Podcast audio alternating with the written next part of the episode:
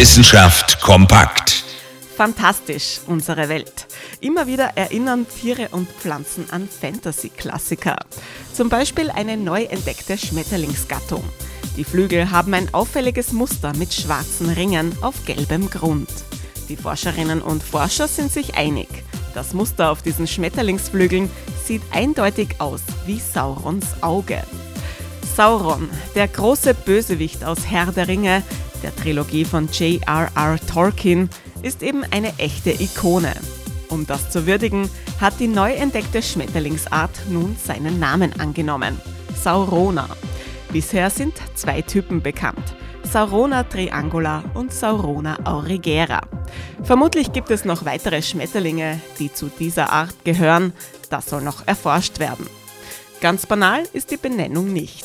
Der ungewöhnliche Name soll Aufmerksamkeit auf die Insekten lenken und so zu ihrem Schutz beitragen.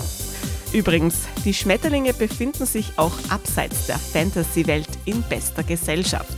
Ein Käfer, ein Frosch und ein Dinosaurier sind ebenfalls nach Sauron benannt. Interessante Themen aus Naturwissenschaft und Technik.